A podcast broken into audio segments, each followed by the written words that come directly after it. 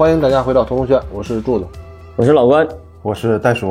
嗯，这场戏是一小时零四分五十秒到一小时十三分四十五秒。刚才我们说了，上一场戏的环境啊、光线啊都选的不太好，这场戏就完全不一样了啊。乔纳森·戴米在这场戏真是使足了劲儿了，把我们能想到的极致他都想到了，而且是把我们想不到的他也都想到了。这场戏我觉得是几乎是完美的一场戏啊。开场是字幕啊，谢尔比县的法院，孟菲斯这个城市应该就是这个谢尔比县的这个县衙门所在地，应该是啊。就开场的声音和画面是不同步的。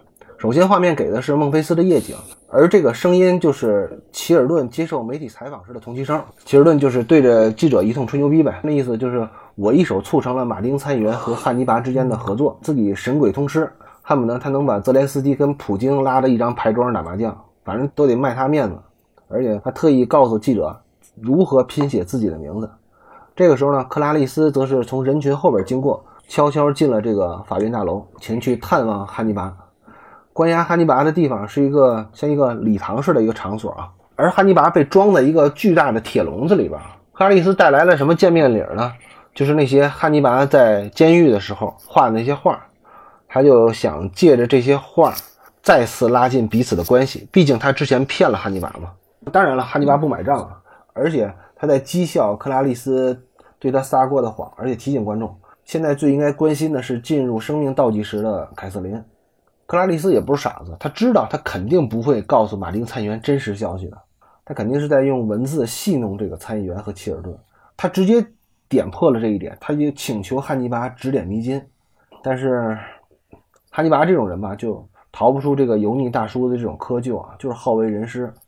哎，他就太爱说话，所以他引用了这个马可·奥勒留的思辨方式。马可·奥勒马可·奥勒留，也就是写那个《沉思录》那个罗马皇上啊。他说，破这个案子的根本问题，就是要透过现象看本质，也就是作案动机是啥。你没搞清楚作案动机，尤其是这种连环作案的罪犯的动机，所有的努力都是白搭了。水牛比尔费这么大劲，他要干啥呢？克拉丽丝的回答还都停留在那个比较刻板的教科书上啊。他说，就是他就是厌女，对社会不满，或者说是性倒错。哈尼拔就说，其实水牛比尔杀女人都是次要的，就是你想想，埃隆·马斯克是怎么教育我们的？第一性原理告诉我们什么？水牛比尔最根本的诉求是要满足自己的妄想。但是克拉丽丝想要追问下去的时候，哈尼拔又来了，就又开始就是问他以前是怎么回事啊？为啥要离开那个寄养他的农场啊？克拉丽丝说：“你烦不烦啊？”但是呢，没办法，人家要听他就得说。于是他就说起了当时的情况。因为他住在农场里的时候，他听到了待宰的羔羊们发出的哀鸣，于是呢，抱住了一只小羊羔就逃跑了。被当地的警察抓住之后呢，就把他送进了孤儿院。如今他还能时常回想起那些羔羊的哀嚎。而此时汉尼拔也明白了，这个王阳明说的太对了：破山中贼易，破心中贼难。克拉丽丝对这个案件的锲而不舍，其实是在某种程度上在疗愈他自己的一个内心，对吧？他渴望救出凯瑟琳，也就是救出那些哀鸣的待宰的羔羊。这个时候呢，吉尔顿大夫及时赶到，必须打破两个人对王阳明心学的这个讨论研究。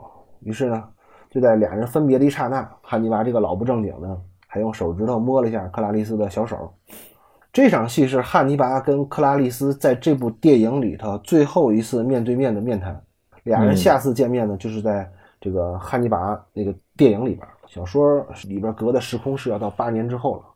这场戏，克拉丽丝进入的时候，在那就登记室那块儿，我觉得有个镜头还挺好的。嗯，一男一女那两个看守让他登记武器啊什么的，其实是他的身份是不符合进入的。但是呃，那个女警察吧，看了一下旁边的男警察，然后就是 就美国也是有有空隙可乘的，还是放他进去了。这一点我就觉得还挺好的，拍的很生活。我觉得他们都是看热闹不嫌事儿大。然后还有一个就是，我就觉得这里边有一点没有拍好的是，他虽然那个场景体育馆那个场景设置很好，就不是体育馆，人家是个会议室。差不多也没有篮球架子，篮篮球对，有点像个篮球场，对木木木地板的篮球场。就那个栏杆那块儿，一开始我还觉得，哎，他可能会又要用用那个栏杆，就虚化的栏杆来表示两个人的就身份。有时候我们会用俯仰表现两个人的那个身份那个高低嘛。有时候会栏杆，有人在栏杆外，有人在栏杆内。但这块呢，他拍的有点乱，导演没有用心刻意的去用那个栏杆，浪费了这么一个道具，表达了一个那个指向性。你说，你说，你说完了，一会儿我再我再反驳你。啊，行。还有一个就是他那个台词指向，我一直没太明白，就是那个沉默的羔羊，因为一直在说你刚刚说什么王阳明的那个心血破山中贼易，破心中贼难。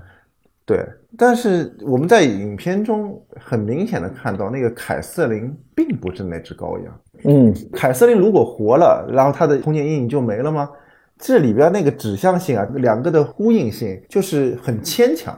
这是我觉得这个片子最大的一个败笔，非得要用凯瑟琳来映射那个克拉丽丝心中的那个沉默的羔羊，这一点我反正不太认。我我因为我没看过那个英文原文小说，中文版译文的小说最后啊，他又说了这个克拉丽丝沉沉入睡了啊，他说的不是那个沉默，他说的是安然入睡了、s i l e n c e 他说的是平静的那个意思，所以我就觉得这个是不是沉默这俩字儿把咱们给误导了？我说的不是沉默，我说的羔羊这个意味。这个羔羊这个意味，克拉丽丝童年那个阴影是那一群羔羊在那里就无助，然后他又无助的去救那些东西，这两个的呼应性没有那么紧密。你要硬说，那肯定是凯瑟琳，她是一个被劫持的这么一个人，她要去救他。但克拉丽斯真正那个心魔是这个吗？在这里边表现的不是很明显。我倒是觉得他所谓的这个羔羊啊，就克拉丽斯自己，他并不是说是他带入了凯瑟琳，映射自己嘛，对吧？对映射自，己。他就凯他救凯瑟琳，其实就是救童年那个自己，就是自己在最无助的时候是没有人帮助他的，他到最后带着这只小羊跑出去了，然后但是呢他又被警察给抓回去了，直接给放到孤儿院去了。我觉得生活在深渊里边的是他自己。是这个意思，但反正这个片子也拍的不知所谓嘛。刚才戴叔也说了他的意见了，他说这个栏杆没用好，但是我还是要尬吹一下这段视听啊，我觉得这段视听做的还挺好的，挺规矩非。常好，是吧？不是栏杆好，是他的这段运动都这段的视听语言就收拾的特别规矩啊。节奏感、紧张感出来了。我觉得他这个规矩，我不觉得是一个怎么说呢？我觉得是个很高的评价，就是他做的，他把规矩做成一个体系之后啊，而且严格的执行下去，就是挺难的。咱们看一下啊，就是因为不是每个故事的段落都适合让你去发挥你的能力嘛。虽然乔纳森·戴米只拿过一次奥斯卡最佳导演，但是这哥们儿的技术上是没什么问题的，他只不过他有的意识。或者说穷惯了那种下意识，他可能是有点有些有点问题。但是咱们看看这段对话这个段落啊，虽然没有什么惊天地泣鬼神的设计，但是非常工整，而且这个咱们看得出来，乔纳森·戴米的脑子是非常清楚的。首先是我要说一下这场戏的景别啊，这场戏的景别是很明显的由松到紧，两个演员的视线呢也跟以前一样，都是看镜头的。两个人刚见面的时候正反打都是中景，但是随着谈话的深入呢，尤其是到了克拉丽丝童年的那段台词的时候，景别就变成了大特写了。这段戏不管是中景还是近景，两个人的前景都是栏杆，但是一旦两人开始掏心窝子了，变成大特写了，栏杆就没了。尤其是乔纳森·戴米做的特别好的是，汉尼拔和克拉丽丝两个人之间的大特写呢，都是机器向前运动的，都是推上去的，就等于他把前景的这个铁栏杆给推掉了，推到画外去了。嗯，而且最妙的是，两个人变成特写的时间点是不一样的，然后他是配合着他台词走的。在一小时十分零七秒的时候，汉尼拔问克拉丽丝：“是什么驱使你离开的？你是什么时候出发的？”汉尼拔这是在干啥呢？他就是在挖掘这个克拉丽丝的回忆嘛，就是在品尝或者在舔舐这个克拉丽丝的痛苦回忆。这个镜头里边，机器有一个明显的向前的运动，起伏是有前景的，但是落伏里边就只剩下这个汉尼拔的大脸蛋子了。按照对等原则，这边给了特写，克拉丽丝切过去的时候应该也是特写才对，嗯，但是不是松一点。切过去的时候，克拉丽丝还是一个带头带肩的一个近景，为啥呢？克拉丽丝这时候还在应付汉尼拔，她还没有沉浸到自己的回忆里边去。直到一小时十分三十六秒的时候，克拉丽丝开始回忆当时发生的事情的时候，她说：“我当时走下楼，走出屋外，啊，他开始叙述了。就这个时候，镜头开始跟汉尼拔一样，也是慢慢向前运动，起伏的近景变成落伏的特写，大脑门还有下巴颏儿都给卡掉了。咱们可以看得出来，景别的选择呀，包括这个景别在什么情绪的台词下做切换，乔纳森·戴米其实是做的严丝合缝的。而且俩人最后的离别之后，景别一下就跳开了，变成一个小全景了。最后一组镜头呢，也都变成了一种像是监控画面似的那种位置高高的俯拍的克拉丽丝了。他铁丝网，对他这个张弛是完全是按照情绪走的，所以我觉得从景别上来讲，这场戏的景别是非常考究的。再说这场戏的摄影机的运动，这场戏的调度是很有意思的。克拉丽丝是在铁笼子外边的，他是一直走来走去的，因为他着急啊，对吧？他想赶紧破案。而汉尼拔他是戏耍这群人的，包括克拉丽丝，包括参议员，包括切尔顿，他拿这些人都当猴耍，他根本就不关心能不能抓住水牛比尔，也不关心这个参议员闺女的死活，他就是为了找机会越狱。所以这场戏的调度上就是一静一动。我觉得这个电影最大的特点是什么呢？就是他在对话戏的时候都在模拟主观，也就是这个演员都看向镜头，那么从汉尼拔的视角看向克拉丽丝。因为霍普金斯是坐着的，身体是不动的，所以他拍克拉丽丝的时候用的是摇，也就是摄影机都在三脚架上，机器是左右摇的，但是机器是不动的。而克拉丽丝的视角看汉尼拔呢，因为朱利福斯特是走来走去的，所以从他的视角看汉尼拔全都是移动镜头，也就是说这些机器都是在轨道上或者在刀刃上这样运动的。就这些交代都做得非常准确。到现在为止，如果一个导演还能把摇跟移动区分开。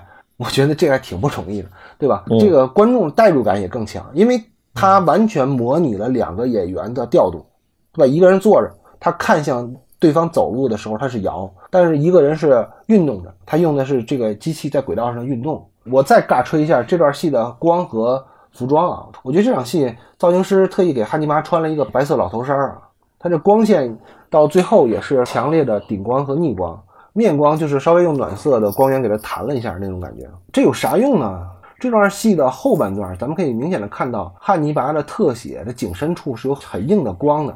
反观克拉丽丝在最后的特写的时候，她的颈身里边是一片黑暗的。汉尼拔的这边的光应该是高调一点的，克拉丽丝那边的是更暗一点的，这也造成了一种光上的反差。通过光线的设计，大家也能看得出来这段戏的主导者是谁，对吧？一明一暗。嗯，这段运动跟景别都挺好。我只刚才说的只是那个栏杆的运用，栏杆的运用就是相当于是你镜头焦段的选择上，不是景别的选择。景别的选择这段是确实非常好的，包括就模拟这两个人的运动轨迹，很准确，拍起来挺费劲的这一场这场戏。老关来吧，老关，我直接问你个问题。嗯，就在这方面你是比较有经验的啊。我问你个最后一个问题，这场戏在最后，汉尼拔这个老流氓摸人家小闺女的手，这是为啥？啊，因为这跟书里写的一模一样，所以我想问你，你们这种那个这种人是怎么看待这个问题的啊？你觉得现在克拉丽丝跟汉尼拔之间是一种什么情感关系？一下给我问懵了。没事儿，咱就不是审坦诚一点，对，坦诚一点，直接掏心窝子，坦诚一点。坦诚一点，就是我就觉得这个舞台给他设计的特别好，就是这个导演会拍。我没问你这个，没问你这个，你问摸小手，我就我我就是说这个嘛啊，我就是说为什么他要在这场戏给他提供这么一个舞台？嗯，实际上点就在这儿了。这个导演特别会拍重场戏嘛，就是他过场戏确实拍的不好，但重场戏拍的确实好。他给他提供这么一个空间，实际上就是从不管是你们刚才说的栏杆啊，还是运动啊。最终要达到的目的就是要让他俩有接触，有身体上的接触。之前是隔着一张玻璃板嘛？如果你如果你还是提供这么一个玻璃板那种舞台的话，它实现不了这个目的。有透气孔，你那就太猥琐，是摆手吗？透过眼儿就把手指头伸出来。实际上，它就是让两个关系逐渐的开放，逐渐的打开。开始的时候是一个那个玻璃板嘛，然后只有一个气儿，是靠鼻子闻，记不记得？啊，靠鼻子闻。后来上一场戏，咱们看到的是通过那个抽屉，咔咔，那声特别大。这场高潮的戏的时候，他给了一场，无论篮球场也好，还是什么博物馆也好，还是什么地方，他都专门给他弄个鸟笼子去处理这个。人家是法院，藏在篮球场，是是这意思。但是我是觉得，他既然给他们这么一个舞台，他就要产生这个暧昧关系，就一定要做这。如果没有这一下，那这场这个舞台就意义不大。嗯，这一下挺好的，这一下就让这个关系一下子进入到一种，就是把这个暧昧关系做实了。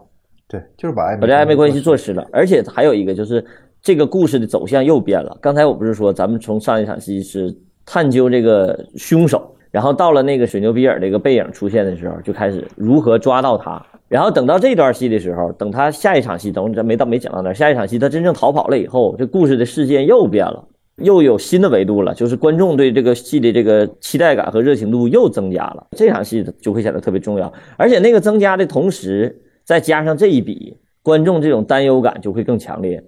如果他没有摸这一下，就不建立这一摸这一下的关系的话，他后边他还没法去让观众有更大的期待。你看我这么理解对不对？你说的期待是大家在担心汉尼拔逃跑了之后会不会去找克拉丽丝去？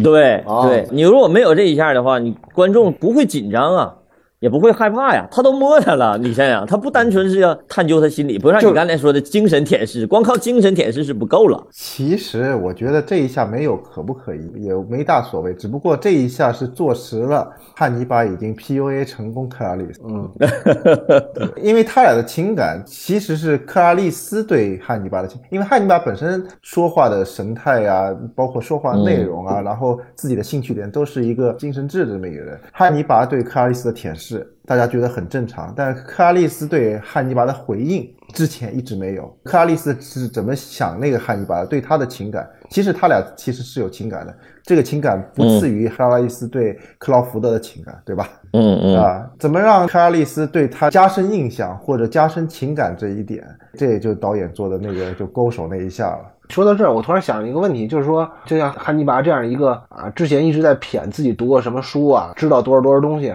到最后还是摸小手，这个会不会让人感觉，让观众感觉对这个人物有点泄气呢？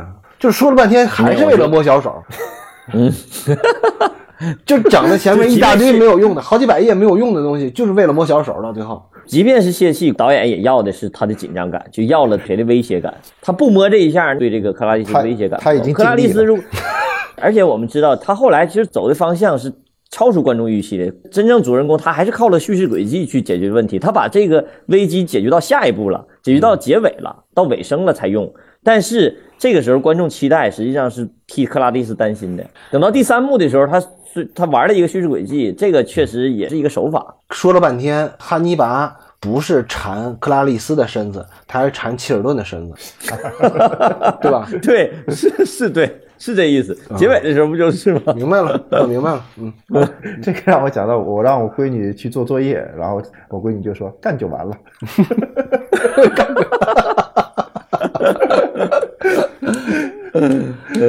这场戏你还有什么要说的了吗？没有，我就觉得这个舞台它设计的挺好。你都问完了，我就不说了。好吧，下场戏啊，下场戏是个过场戏，咱就简略说一下啊。反正一小时十三分四十六秒到一小时十四分十三秒，克拉丽丝被这个强令让她滚回华盛顿了啊。这场戏主要是一个隔断作用，起一个时间过渡。这这一段还是挺暧昧的，就勾手之后，就像两人分手之后，在一个就是机场回味那种。对，这场戏还是挺好的。我操，你怎么那么油腻呢？我都没想到这一块。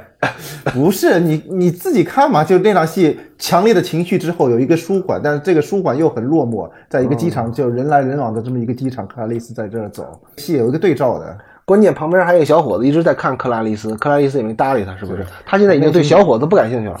对得有回味。袋鼠说的对，没有回味的话，你这个戏收不住。我靠，这个对行，别往别往下说了，别往下说了，太太太流氓了。人那个西草小狐狸说的，柱子不要再往油腻的道路上引导了。倩倩，一直都倩倩，他是倩啊，倩，倩倩，这个没文哎化呀。咱们这个是不是可以不用这个耳外放也行吧？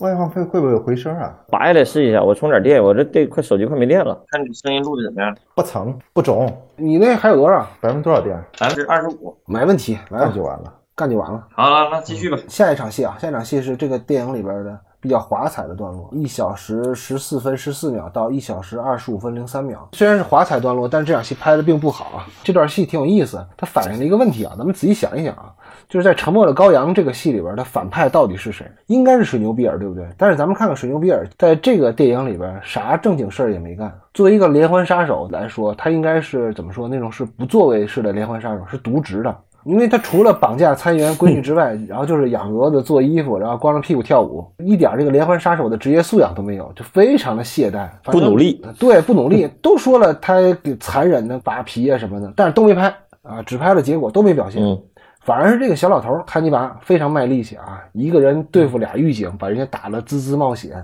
太抢戏了。这场戏其实内容不复杂啊，就是在古伦德尔演奏的这个《哥德堡变奏曲》当中，汉尼拔借着狱警给他送饭的机会，把这俩狱警给干掉了，向观众们展示了一下这位立陶宛啃脸狂魔的武力值和虐杀的本性啊。然后呢，他用自己的智商和精湛演技骗过了警察和急救车的这个医护人员，上了救护车，成功逃出警方的视线。这个段落中呢，这个汉尼拔在施虐之后还在享受音乐那个段落，成为这个影史的经典啊。咱们之前也说了，就这个戏的有很多特别细节的地儿，犄角旮旯的地儿是不太经得起推销的，因为这个汉尼拔的越狱成功随机性很强啊。咱们仔细想一想，他设计的其实不复杂，就是把手铐自己打开，然后呢打死两个警察，制造混乱，然后伪装成伤员逃出大楼。咱们仔细想一想，他这个成功依赖的是什么呢？是运气，为啥我这么说呢？如果说这俩看守是俩黑人怎么办？嗯，他把那个人皮贴在他自己脸上，他也还是逃脱不了。这是第一个。如果说就算是俩白人，这俩白人都一米九多，对，又高又壮，干不过咱们，干不过咱们，是吧？所以说呀，这个汉尼拔也不是诸葛亮，对吧？越狱也靠运气。整个电影吧，乔纳森戴米其实挺折磨摄影的，挺折磨跟焦员的，就夸狂推上去，然后跟着走，然后焦点必须实。这种拍摄，这种镜头运镜吧，很连贯，但是低级，但也难。挺考验跟焦原的，一场戏得反复拍，人家的焦点，人家可能对牛逼，是技术好。那我是觉得这场戏拍的挺好，也是影史经典的。这个是正儿八百的，应该算是幕高潮了吧？二幕高潮。如果他一再强调这个吃人这个人的凶残，如果他不给这么一下，不真正展示一下。那观众就该疯了，这什么玩意儿？这这个这个，那为什么没有给水牛比尔这么一下呢？那观众替那个凯瑟琳担心也是白瞎。水牛比尔之前已经展现过了，在就是绑架嘛，不是绑架，是那个验尸那块儿，其实已经表现过了。他没有真正是凶杀，所以说这个故事的走向还在不断的变化嘛。所以说这个故事你看起来其实有很多 bug，很多漏洞，或者是很多巧合，它合理的掩盖了。但是观众为什么还是能看得这么津津有味呢？其实很重要的一个原因就是他这个故事的维度比较有意思，他利用了很多我刚才说的那个叙事轨迹，让这个故事不断升级，让观众的注意力不断调整。然后这个时候给他们这么一下子，实际上是观众也可能是没有想到的吧，或者是即便想到了，也满足了观众这个预知，就是观众想看到他吃人。之前在那个走廊里头，他跟那个青春院院长在聊这个事儿的时候，给他看照片嘛。夸给那一个特写，但是没有给照片的特写，他脸怎么没的，具体什么样的，这个得真正展示一一次了。而且是怎么说呢？就是刚开始出来的时候，就感觉这一个人吃人，能把一个人鼻子咬掉这件事儿，是挺超乎观众想象的。观众想象不到他具体怎么怎么能把这人给吃了，但他这个相对合理的展现出来，让观众看到了，其实还是挺刺激的，尤其是在当年也没有那么爽，给观众拍出来。吃的也没有也没有那么爽，这他那个毕竟就不是个丧尸片儿，你拿着跟那个世界大战比，跟那个反正行尸走肉比，那那肯定不行。反正我觉得这场戏确实是比雷德利·斯科特拍他那吃脑花那个要强。对，而且他能把这个戏拍出优雅感来，这个也挺难的。就是这么血腥暴力的一场戏，他最终还是很优雅的展现了。尤其结尾的，就是你做那个海报里头，嗯，一个拉起来那个，他听着那个《哥德堡变奏曲》。然后自己跳舞那段，实际上处理的还是挺有意思的。他这个舞台给了他一个充分的一个展示一个条件。嗯，其实我想说这场戏的最后一个镜头啊，嗯，呃，在一小时二十五分零二秒的时候，就是这个急救员在用这个对讲机跟医院联系，这时候他身后的汉尼拔就坐起来了，就准备要整死这个护士。可以讨论一个点就是什么呢？这场戏的节点在哪？就是汉尼拔越狱的节点在哪？就这场戏演到哪为止？呃，演到哪儿给观众的刺激最大和想象力更强？因为他现在处理这种方式是，汉尼拔是在护士身后坐起来，然后揭掉了自己脸上的这张人皮面具，然后准备要非礼这位男护士。还有一种呢，就是更隐晦的是，只要拍了救护车，汉尼拔在这个救护车上把眼睛睁开，啪就切掉，观众其实也能看明白，观众也知道了汉尼拔逃了，对吧？然后最后呢，就是。还有一种更刺激的，就是像袋鼠这种观众就特别喜欢的，像《行尸走肉》里边那样的，就必须得抱着脸狂啃那种的。在结尾的时候呢，比如拍一个救护车车窗上唰唰溅血，然后整个救护车的门缝里顺着往外淌血，那也行。这场戏的剪辑点就是在救护车的车灯照到护士的脸上之后，正好闪了一下光，就切掉了，嗯，算是最中庸的一种方法。你们觉得像像这种戏应该结在哪儿呢？就是剪辑师也好，还导演也好，他们结在什么地方是最好的？我觉得切线可以，为啥呢？就是这也跟那个乔纳森·戴米的特性有关系，他就是把所有事情都讲得明明白白的。你看，他如果不拍那个，那就不是他了。他连之前那个什么铅笔啊、笔头啊、怎么开锁这些东西，包括那个洞里那一个指甲，所有东西都拍出来。那他这块肯定会拍出来。他要之前能把那个啃脸拍得更好看，他也会再展现的更多的，在那个体育馆里。嗯，我觉得这个他把假人皮面具不是真真真人皮面具一接那块儿是可以的。如果你要再隐晦一点，他眼睛一睁，那也可以接在这个点，可以省略嘛。但省略就刺激不到嘛，刺激不到那个观众的那个视觉。他必须要把这个脸皮拿下来那一下，露出他的汉尼拔的脸，就给观众看。恐怖片的元素该有的还是得有，这个元素是可以的。就是这张脸，其实这个刺激度还是够的。都而且我觉得特别好的，我喜欢下一场戏的开场，啊，就打点儿，就直接打到电话上，这点是对的。这个关注点一下子就得带到凯瑟琳身上，就是还是他前面摸完了以后，在这里头得有一个分晓了。观众最担心的是凯瑟琳，就是为了下一场戏服务，不单纯的这场戏做节点，而是这个结果是什么。实际上他的结果可能人就是真跑，人就是真跑了，但是给观众的感觉就是跑完以后得有事儿，找谁？所以才能顺利进入第三幕嘛。就是这场戏里边还有一个细节啊，我想跟大家分享一下，就是我这个我自己也拿不准的一个点啊，就是在一小时十四分二十二秒的时候，在这里有个画面，有一张画，汉尼拔画的素描，这应该是汉尼拔进了这个笼子之后画的一个素描。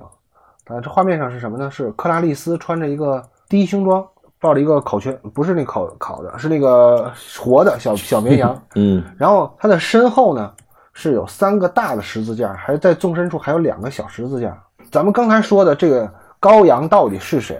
咱们可以在这儿看一下，因为这个画面当中的这个素描里边，女主角肯定就是克拉丽丝了，因为咱们看得很清楚啊。嗯嗯那么这个小羔羊是谁呢？是凯瑟琳还是谁？反正后面那三个十字架，我自己感觉应该是那个三个被害的姑娘，因为有三个了嘛。后面嗯还有俩十字架，咱们就可以猜的是谁了。你像我这种文化水平的都能猜到的呢，而且人家又是汉尼拔画的，那肯定就是还有更大的深意。以我多年对这个世界三大宗教的观察和理解吧，我觉得这里边肯定有一个宗教含义。反正我最近没更新嘛，就去了趟梵蒂冈，翻阅了一些那个基督教的古典文献，然后拉丁文的看了好几本啊。最后在一本那个羊皮封面的古籍里就找到了这个画的出处了啊。这幅画应该是一个失传了几百年的一首圣歌，这首歌的名字叫《玛丽有只小羊羔》。Mary had a little lamb, little lamb, little lamb. Mary had a little lamb, its fleece was white as snow. 那具体的到底是刚才咱们说的高阳是克拉丽丝，还是说抱高羊的这个人是克拉丽丝？这个就大家自己去解读吧。下一场戏啊，往下，一小时二十五分零三秒到一小时二十七分十五秒，这段戏其实中间插了两个水牛比尔的镜头，但基本上是克拉丽丝的这个宿舍里的一段戏啊。克拉丽丝的室友接到内线情报，得知汉尼拔逃出来了，于是他回到宿舍提醒克拉丽丝，务必防火防盗防汉尼拔。克拉丽丝说不能，这个汉尼拔有功夫还跑路呢，他肯定不会上咱们学校来找我。再说现在大学都封闭化管理了，对吧？没有绿码根本进不来。然后 克拉丽丝就说，其实这个汉尼拔这个人还行，能处。有事他真上，是吧？对呀、有事真上啊！而且人都说了，关于水牛比尔的这个信息，其实都在这堆资料里边了。室友就说：“那兜兜那句名言叫啥？干就完了。啊，对，干就完了。咱俩现在再检查一遍这个资料，这一检查可不得了，找出了其中的奥妙。汉尼拔说，水牛比尔杀人剥皮是为了满足自己的贪婪。那贪婪的最初目标肯定就是那种自己每天见着的，对吧？我比如我每天看见楼下都有一个那个煎饼摊儿啊，对我就我肯定会去抢那个煎饼摊儿或者要吃那个煎饼，对吧？你的贪婪都是跟你的常识相关的嘛。也就是第一个受害者其实是认识水牛比尔的，或者水牛比尔认识第一个受害者的。这也就是为什么水牛比尔要费劲巴力的要沉尸，是因为他认识这个人，所以他才要嗯藏尸。而跟他的生活没有交集的人，他干脆就弃尸到荒野就完事儿了。这这场戏是非常典型的一场自言自语的戏，就是视听化的自言自语的戏。因为在原著小说当中，这场戏其实是很长的一段戏，是克拉丽丝多方打听求证，然后在起义房里头自己推理出来，这个第一个受害者是水牛比尔认识的人的，是没有出口对，在原著小说当中是没有出口的，所以在影视当中呢，就把这个室友给加进去了。嗯，就是还是就是我常说的这场典型的三幕一的宣战戏，但这个宣战看起来就是有点儿很草率，灵感就嘣儿就来了。这个嘣儿吧不是不可以，但这个前面得有一点铺垫。之前克劳利斯的所有的这个判断，全部来自于这个汉尼拔对他的讲述或者是对他的舔舐。对他实际上前面哪怕有一场他自己跟这个室友的一些沟通，我觉得这场宣战都是都更有力量是强烈，都是成立的。对对，更有力量。他现在就是本儿咱们来这么一场，就是 突脑门儿。哈，嗯，对，突如其来的宣战，咱们就说咱们之前那个《杀人回忆》那个宣战戏，是推车嘛？几个人在一块推车，咔咔咔咔推车。为什么那场戏是成立的，是好的？因为他这几个人在一块儿什么吃饭呐，在那个喝酒啊，在那个开 KTV 啊，他有过好几次这种琢磨，或者是类似这种戏做铺垫、重复的戏。那场戏再出来的时候，你就感觉特别对，特别有劲儿，也不觉得突兀。嗯，但你在这一块儿的时候，突然之间俩人在一块儿商量这个戏，完了，一拍脑门儿，赶紧柱子讲话。你在小说里头是可以用大量的篇幅描写他的心理，或者是做很多工作，包括走访啊，这个去了解呀、然后再有一个灵感爆发，这是可以的。但是你在一个在电影里头这么短的时间之内完成这么重要的剧作任务，如果之前没有做好铺垫的话，就会显得有点突兀。我是有这种感觉。太把这个室友当工具人了哈。嗯，还是所以说配角人物写的都不好嘛，就是配角人物做的都不好。他而且他完成了这么重要的一个剧作任务，改变这个整个的故事走向，定了破案的思路，完全变了。对嗯，，拍脑门不是不可以，你得有铺垫。其实现在这种戏啊，现在的那个视听手法更丰富了啊。我记得那会儿第一次看《犯罪心理》的时候，他有的好多推理过程都是一个视听化的，包括后来卷福版的那个《福尔摩斯》里边，它那个逻辑推理也都给你做成了一个影视化的思维导图了。就是现在在处理这种戏，其实还有更新更好的手法，大家可以再、再试着利用一下，不一定就非要写这么一个就华生式的人物，就是那个托儿。嗯嗯可以想象嘛，嗯可以拍想象啊。对，在这种片子里，就是之前克拉丽丝独处的，包括在电脑前面查查东西啊什么的，如果他那个女伴儿嗯也用进去，那其实就是按老关说的铺垫了吧。对他，包括他第一，你这他这种人物得塑造，不能一点儿不不写。其实就是那个克拉丽丝之之前有过，比如说在那个图书馆里边查那个胶片档案，咔咔拧着机器的时候，那个小女孩如果在场，他们之间有交流的话，这这场戏就好很多了。虽然会觉得有点硬，反正剧作作用是有了嘛，只不过就铺垫少，没有那么好而已，也是在达标线以上了。嗯，往下走吧，快。这场戏啊，一小时二十七分十五秒到一小时三十三分十五秒，字幕俄亥俄州布维迪市，克拉丽丝独自一个人来到了第一个受害者白梅尔家里，再次寻访。终于，他经过仔细的观察，发现了重大的线索。他找到了水牛比尔的作案动机。原来，这个水牛比尔是要把这些女孩抓去剥皮做衣服，而证据就是他看到了白梅尔做的衣服上有跟那他的尸体上丢失的形状一样的皮肤的衬垫。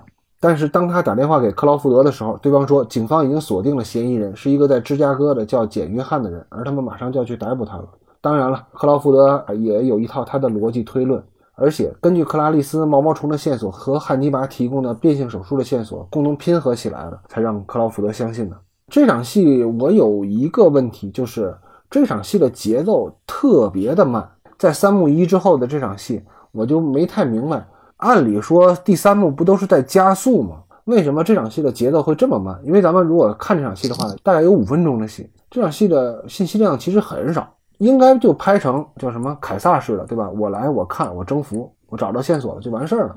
但是这场戏的节奏特别的慢，尤其是开场的时候用了很多是空镜，就是白梅尔家附近描述这个欣欣向荣的小镇的一个空镜，就完全超出了一般的介绍环境的需要了。而且克拉丽丝在寻找线索的时候，导演也用了大量的主观视角和克拉丽丝的特写，拍了很多细枝末节。一般来说，就拍起来啊这么麻烦，是要交代一个特别重要的事儿。但是呢，他只是找到一个线索，他这场戏其实拍的应该能更快一点。但是我就不明白他为什么会这么拍啊。当然，我有一个自己的猜测啊，一会儿咱们再说。嗯嗯，老关，你说，你说，你先说，你先说吧。你先说。啊，这么我觉得就是因为他故事方向变了。正常情况下，二幕高潮应该把这些问题解决掉，把探索发现这个问题解决掉，然后第三幕真正的就是对抗了，结束了，把对抗问题解决掉。因为二幕的剧作任务就是要解决对抗问题嘛。实际上，从追这个水牛比尔这件事来讲，二幕的任务并没有完全完成，包括这个重要的线索的发现，所以他在三幕需要解决二幕没有完成的任务，就得需要慢下来，让观众一点点沉浸在新的这个剧烈里头，然后再发现，等他看到这个裁缝这个衣服的时候，才开始真正进入这个加速段落。所以说，就是第三幕这个节奏就会在这块显得有点拖沓，这是这个主要的问题，就是二幕没有完成二幕应该完成的所有的任务。只是二幕嗯最后那个给了一个方向，就是说去哪儿找，但是具体找什么是不知道的。对，所以说你对抗任务并没有完成，因为上一幕的对抗这个路线和方向是变了的，是二幕高潮放到了那个汉尼拔杀人上，但是整个故事讲的是追查水牛比尔，应该其实二幕高潮应该放在那谁上，应该发现这个水牛比尔这个事儿，所以说他两个这个高潮点不重合，所以说三幕开始就得重新再开始，就显得慢了，没办法。我在想啊，咱们看一下这个他给这个受害者白米尔家里设置的一个情况，白米尔家嗯住的环境和白米尔家的家庭成员。其实跟克拉丽斯的是有相似点的，就克拉丽斯印象最深的是自己的父亲，而且白米尔家里住的环境其实跟在闪回里出现的克拉丽斯当年他们家住的环境有点相似，都是一个中下阶层或者平民老百姓住的地儿，是不是？他在这儿对这个受害者也有一种情感投射吧？所以他在进了白米尔家的这个环境当中的时候，我觉得他故意放慢了这种节奏。就是我我自己的这个瞎琢磨，好像也也很难自圆其说吧。包括他父亲，还有墙上照片，还有那个白美尔他自己那些私人照片，音乐八宝盒之后的那些，这些你细节展现他的用意不不太明显，对对吧？还有一点就是这个戏到了最后一段啊，我觉得有点挺逗的，就是抓个连环杀手，还出动了军用运输机了。这个就是一种对比嘛。咱们想一想，克劳福德跟克拉丽丝第一次出差的时候，他俩坐的飞机是他们 FBI 从毒贩手里缴获的，也就说白了就是 A 类的这种小飞机，很小的小飞机，俩人挤在一起啊。这回不一样了，给参议员找闺女，就直接出动了。我看着像是 C 幺三零，我不是军迷啊，我不懂啊，我看着有点像这个大力神运输机，这个有点挺逗的。好吧，咱们要不下边好，继续。下边一场戏就比较复杂了。原来咱们都说了，是他在单场戏里边的视听做得很好，或者说他写的台词很好什么的。但下半场戏就是一个结构性的，就是一个段落。我们第一次看见了这个电影用了四条时空线。我稍微总结了一下，这四条时空线是：第一条线是克劳福德的抓捕线，当然他最后得扑空了嘛。第二条线呢，就是嗯水牛比尔家的那个空间线，就水牛比尔和凯瑟琳之间的事儿。第三条线呢是克拉丽丝的追踪线，好，第四条线后边出现的汉尼拔的逃跑线，这个就是放在后边咱再说了啊。哦，对，汉尼拔这条逃跑线不算啊，我说错了。嗯嗯，嗯三条三三角三角线三条线之间的平行剪辑。为了这个解说起来比较方便啊，我就按照线索说啊。先说这个克劳福德线，克劳福德之前已经吹了牛逼了，对吧？说哥们儿开着军用运输机去抓那个狗日的水牛比尔去了。下面呢，他就带着特警到了伊利诺伊州，到了这个伊利诺伊州的卡鲁米特市一个小房子前。常看电影的都知道啊，这个大坏蛋不可能让配角给抓住，罗恩·卫斯理永远不可能是打败伏地魔。所以这克劳福德一看演员表，哦，我是配角，他就知道了自己必须得扑空。另外一边呢，水牛比尔家凯瑟琳其实还是很有头脑和勇气的啊。她在战胜了自己的恐惧和愤怒之后，开始琢磨如何自救。一般人像我这样的，就早就躺平了，就盼着水牛比尔给我来个痛快了。但人家凯瑟琳没有，凯瑟琳奋起反击了。她做了一个圈套，准备把水牛比尔养的小狗给抓住，以此换取自由。水牛比尔这时候干啥呢？他给自己描眉打鬓，正高兴呢，打开了这个奥林巴斯摄影机，给自己拍了一段就巴赞的长镜头美学风范的 MTV。就这个段落里呢，就有了影史上非常经典的水牛比尔用自己的小弟弟变魔术那段，而且他最后的亮相的姿势也是用了一个花拜单儿啊，把自己打扮成了一个破茧而出的大蛾子。大叔，你是不是没关窗户啊？关了，我关窗户了，但是也是坏的火车。啊行，水牛比尔跳完舞，他又去看了看自己养的大蛾子，破茧而出。这时候他听到自己小狗发出滋儿哇乱叫的声音，于是循声而去，发现他绑架了凯瑟琳，绑架了他的小毛孩。而就在两人谈判的时候，克拉丽丝按响了他家的门铃。原来，克拉丽丝通过白梅尔生前的塑料姐妹花打听到了白梅尔曾经打工的里普曼太太家的地址啊。水牛比尔和克拉丽丝就顺利会师了啊。他俩在开始也相互应对的还是都挺从容的。当克拉丽丝发现屋子里有大蛾子的时候，他就警觉起来了。但是他出手还是慢了，水牛比尔一个妖娆的转身就逃跑了。克拉丽丝追到地下室，发现了凯瑟琳，但是他现在忙着对付水牛比尔，没工夫搭理这个凯瑟琳。然后克拉丽丝又一路追寻，没找到水牛比尔，但是找到了泡在浴缸里边已经变成腐尸的这个里普曼太太。这时候水牛比尔一看黄历，哟，今儿地球日，于是呢他就响应了关灯一小时。然后咱们可以看得出来啊，水牛比尔还是个环保主义者，整个地下室都变得乌漆麻黑了，伸手不见戒指。但这个时候水牛比尔就开始玩赖了，他拿出了自己的氪金的装备夜视仪，他透过夜视仪观察着正在到处乱摸的克拉丽丝。这个所有电影里的坏人都是死于嘚瑟。嗯，当他玩弄够了这克拉丽丝想开枪的时候，他抠动左轮手枪的这个击锤的声音惊动了克拉丽丝。克拉丽丝使了一招犀牛望月啊，回手打出三只金镖。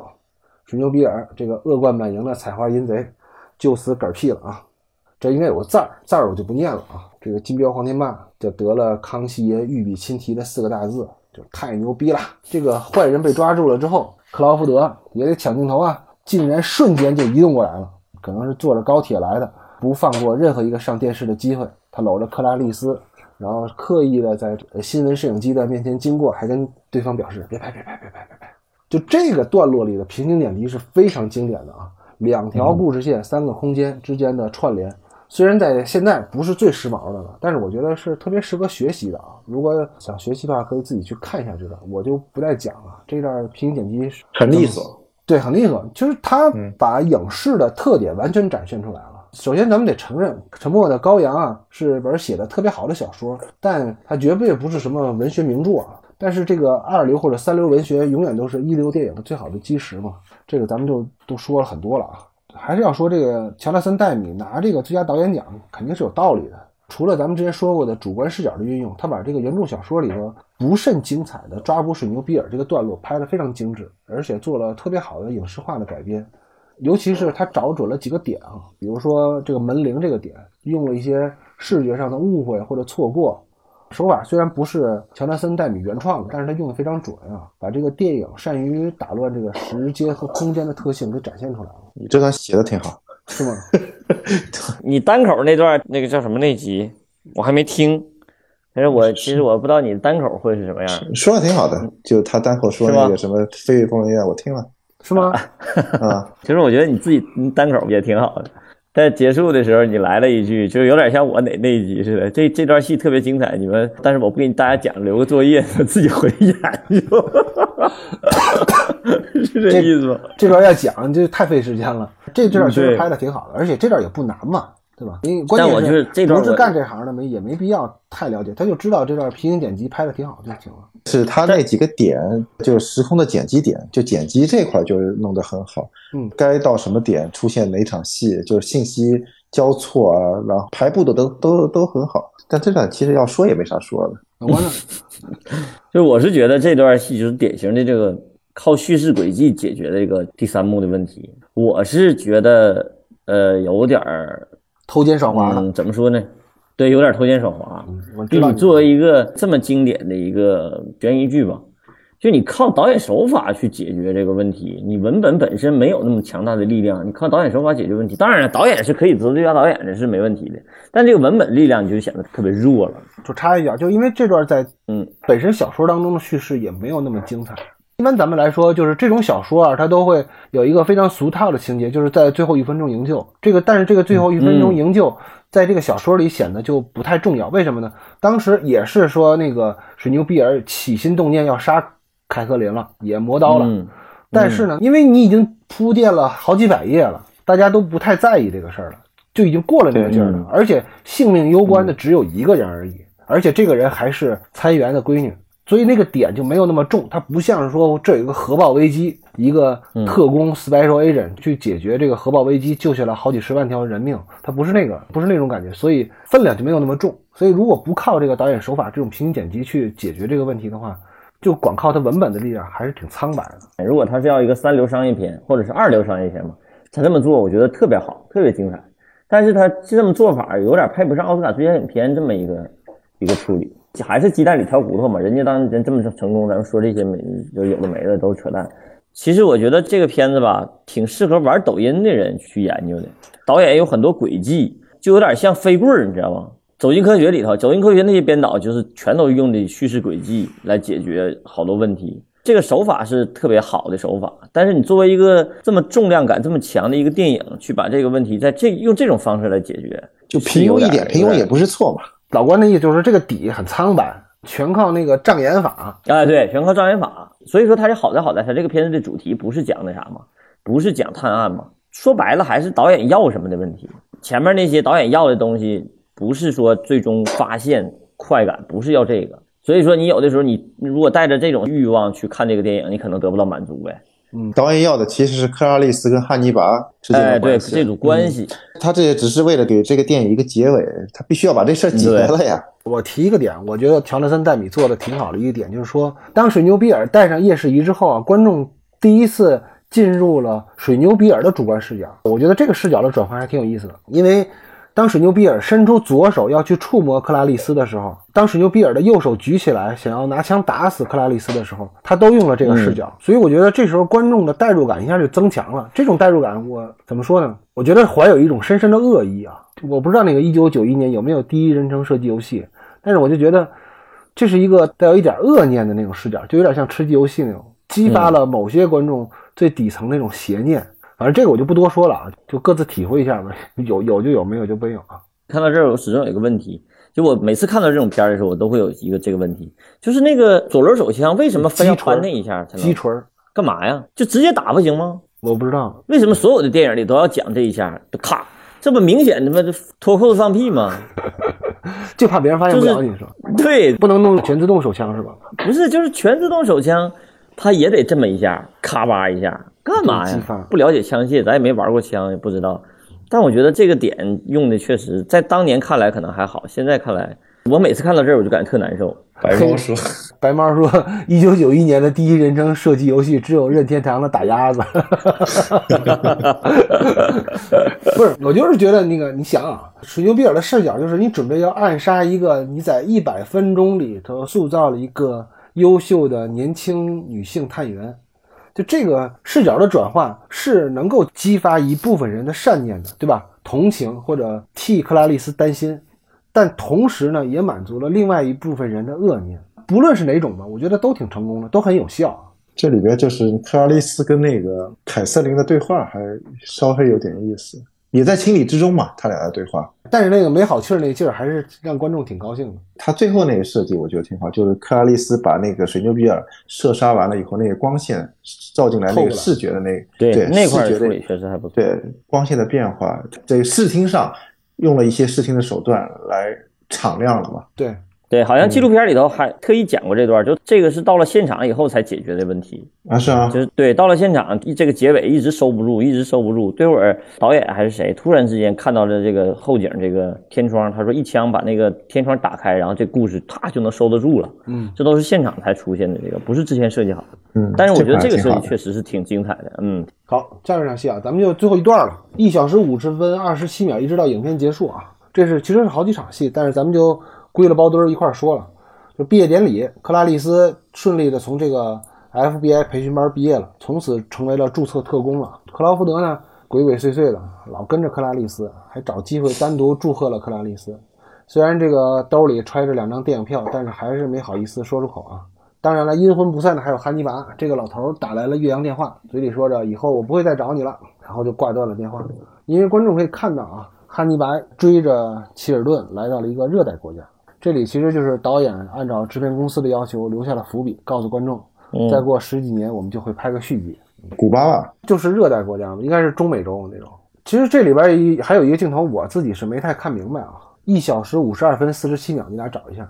嗯，就最后一个镜头呗，不是啊，打电话那块儿，对，汉尼拔挂断电话之后，克拉丽丝这边还在说莱克特医生，莱克特医生。镜头往后移动，而这个时候克拉丽丝的眼神突然看向镜头了。就这个我是没太看明白，我是不知道他看向镜头是什么意思啊。这个我给你解释一下这镜头。好，实际上这个镜头就跟那个什么是一样，《杀人回忆》那个结尾有点像，但他实际上真正不是看观众，而是表现他那个观众一种心理那种紧张感，就这哥们儿还活着，而且阴魂不散。哦如果他没有这么一个镜头的运动或者拉开的话，观众这个情绪也没法释放。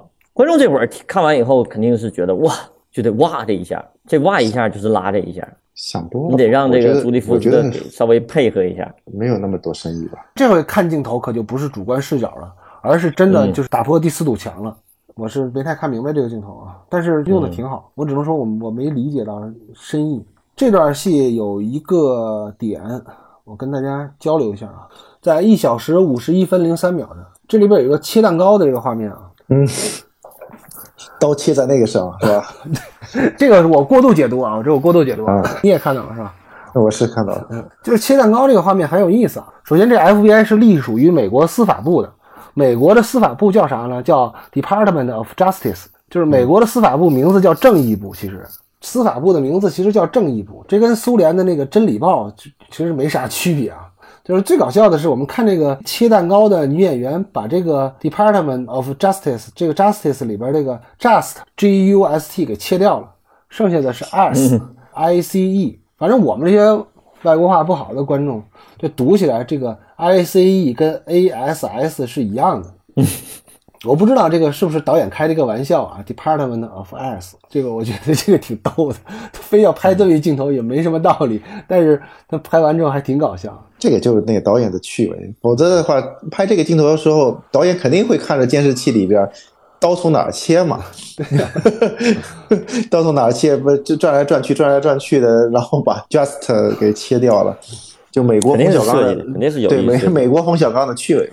不，我就甚至他觉得他特意定制了一个蛋糕，就是为了要把这个 just 给改成 as 啊，嗯，那读音不一样，美美音的读音，它那个屁股还是叫 us。最后一场戏还有啥可说的？最后一段戏，没没电了，彻底没电了。好强硬收尾是吧？我还有两个问题啊，咱做个小小的总结吧。我想让你俩说说，就是为什么《沉默的羔羊》是这个系列电影里边，系列电影里边不包括那个汉尼拔那个剧啊，是这个系列电影里边评价最高、影响最深远的。《沉默的羔羊》不是这个系列电影里边第一个被拍出来的，因为在前面有迈克尔曼拍的《欲孽杀人夜》，迈克尔曼肯定也是牛逼闪闪的导演了，对吧？后边也还有雷德利·斯科特拍过的《汉尼拔》，红龙那个导演也不是一个。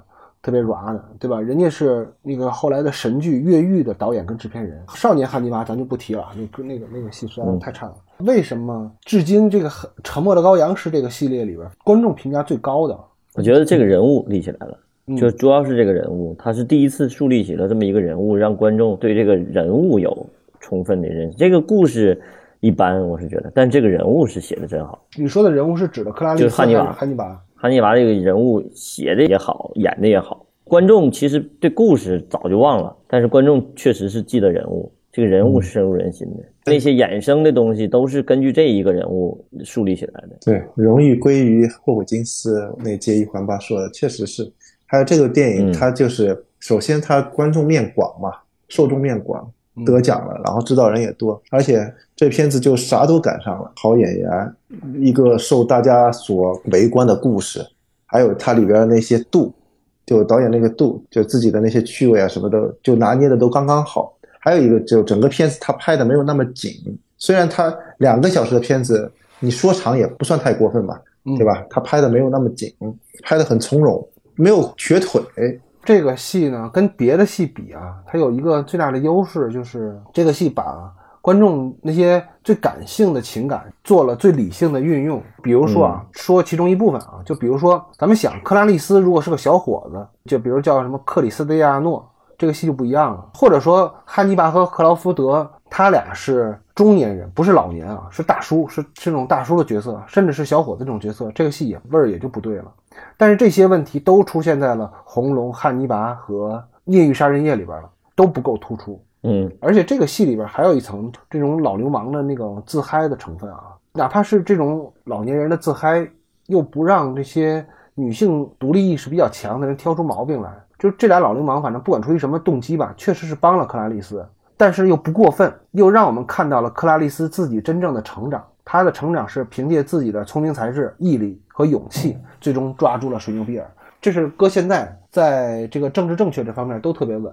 迎合了大多数观众。对，就是他处理的都非常克制，哪怕是克劳福德和克拉丽丝握手，包括汉尼拔去摸人家小手，分寸都恰到好处吧。虽然我们知道了，有可能汉尼拔摸克拉丽丝的时候是想着克拉丽丝做成饺子馅儿，但是他也没有太过分的那种意思。包括克劳福德嘛，那小眼睛眯眯的，嘴里他是欲言又止，这个事儿都没拍的特别油腻。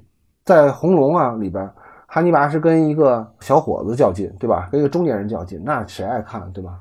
包括像嗯像汉尼拔里边，朱利安·摩尔像看着像跟那个汉尼拔黄昏恋似的，而且他们俩之间的关系就写的太白了，就过了那个暧昧那个线了。所以咱们可以发现，雷德雷德利·斯科特拍感情戏实在是他擅长拍那种你没见过的东西，但是他不太会拍这种搞对象或者搞暧昧什么的。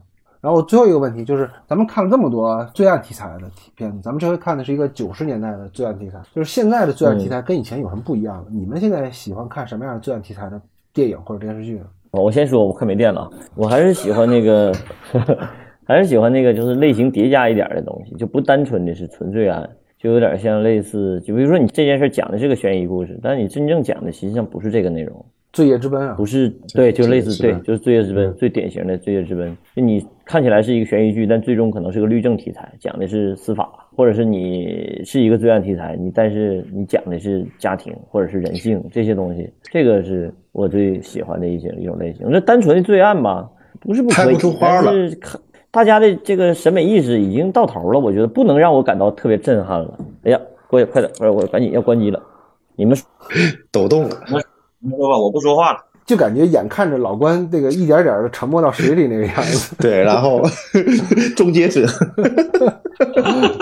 啊！来再说，我跟老花其实差不多，啊，像我还是爱看生活剧吧。嗯，罪案戏最后到我眼里，跟柱子原来说的叫什么职场剧，到最后就变成搞对象了。就罪案剧最后到我眼里，就是如果是个生活剧，我就比较爱看，就像《罪业之奔》。我看罪案剧其实看的也不多，在我印象中的刚才说的那个《罪业之奔》（Night Off） 算是一个，还有那个 Ozark 那个叫什么《黑钱圣地》，黑钱圣地，到最后还是个家庭剧嘛。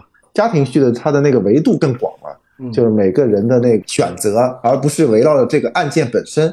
嗯，这个东西可能还是看起来津津有味吧。如果特别是剧的话，剧的话它能延展的更多。如果是一个电影的话，那你可能是一个案件本身，它会占据很大的篇幅嘛，嗯它也没有那么多的空间去展现那主人公身边的那些他的生活环境、他的前史、他的行动半径，它那东西电影的话是没有太大的空间去展现的，可能还是一个围绕的一个案件、一个事件。我刚才不说了，最近两天我看那个《喜鹊谋杀案》啊，因为那《喜鹊谋杀案》刚出小说的时候我就买了，当时读的时候还感觉还可以，但是这两天不是出了《喜鹊谋杀案》的剧版了吗？我就发现我特别喜欢不起来这种特别精致的、特别轻佻的故事，特别喜欢不起来。我发现我更喜欢什么呢？那种警察或者侦探在这个电影里边苦苦求索，他为了寻找真相或者为了抓住这个罪犯，他自己最后遍体鳞伤的那种故事。那就侦探嘛，对，就是就类似于那种感觉像西西弗那个那个故事的罪案版一样，就是我喜欢看警察或者侦探在求索的过程当中崩溃的那种状态。嗯，我觉得那个可能是更符合当下的一个大家对案情没有花样翻新的情况下的一种更深的一种探索的一种追求。因为你无论是本格呀也好，还是说这种社会派推理也好，它都走到了一个瓶颈上，好像就老关说的是，你写到最后还是要写人了，而不是案件本身有多么精巧。反正我是对那种精巧的东西不是特别感兴趣的，因为像《喜剧谋杀案》就已经很精巧了，他写了双重故事，现实跟故事里的故事太精巧了，反而让我感觉喜欢不起来了。案件的话，它现在翻新不了，你除非像雷德利·斯科特那种，给你看一个新的东西，看普罗米修斯一个视觉上的东西，嗯，他想象中的视觉，他们在里边的一个事件，嗯这个本身是能让你看下去的。就这个人物，如果稍微单薄一点，你也能看得下去。但你现在如就那些罪案戏，人物一单薄的话，你根本就看不进去了，光一个案件没啥可看了。对，好吧，嗯，这期咱们就到这儿了，具体咱们下回聊什么？咱们再议啊，好吧，咱们群里聊，拜拜。拜拜。拜拜。老关是不敢开口。说话不掉电，没事儿啊。拜拜，大家。还真有不少人看。